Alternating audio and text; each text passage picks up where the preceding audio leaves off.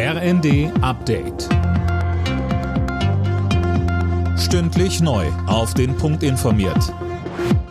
Ich bin Philipp Rösler. Guten Tag. Die Frist zur Abgabe der Grundsteuererklärung soll verlängert werden. Das hat Finanzminister Lindner angekündigt. Er will den Bundesländern einen entsprechenden Vorschlag machen. Die Menschen, die Finanzbehörden, auch die äh, steuerberatenden Berufe haben gegenwärtig große Sorgen und Nöte. Wir sollten uns nicht zu viel Druck machen bei der Grundsteuer und deshalb schlage ich den Ländern eine maßvolle Verlängerung der Abgabefrist zu. Wir können uns jetzt um anderes und um Wichtigeres kümmern.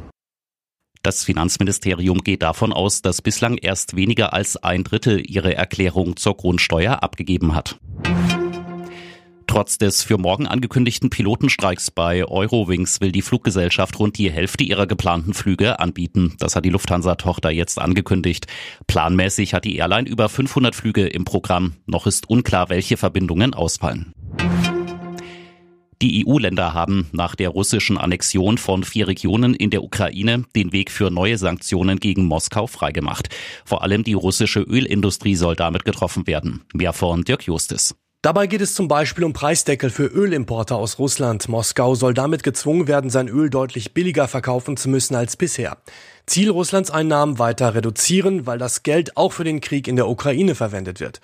Außerdem werden Personen mit Einreiseverboten und Vermögenssperren belegt, die bei der Organisation der Scheinreferenten in den besetzten Gebieten in der Ukraine mitgemacht haben.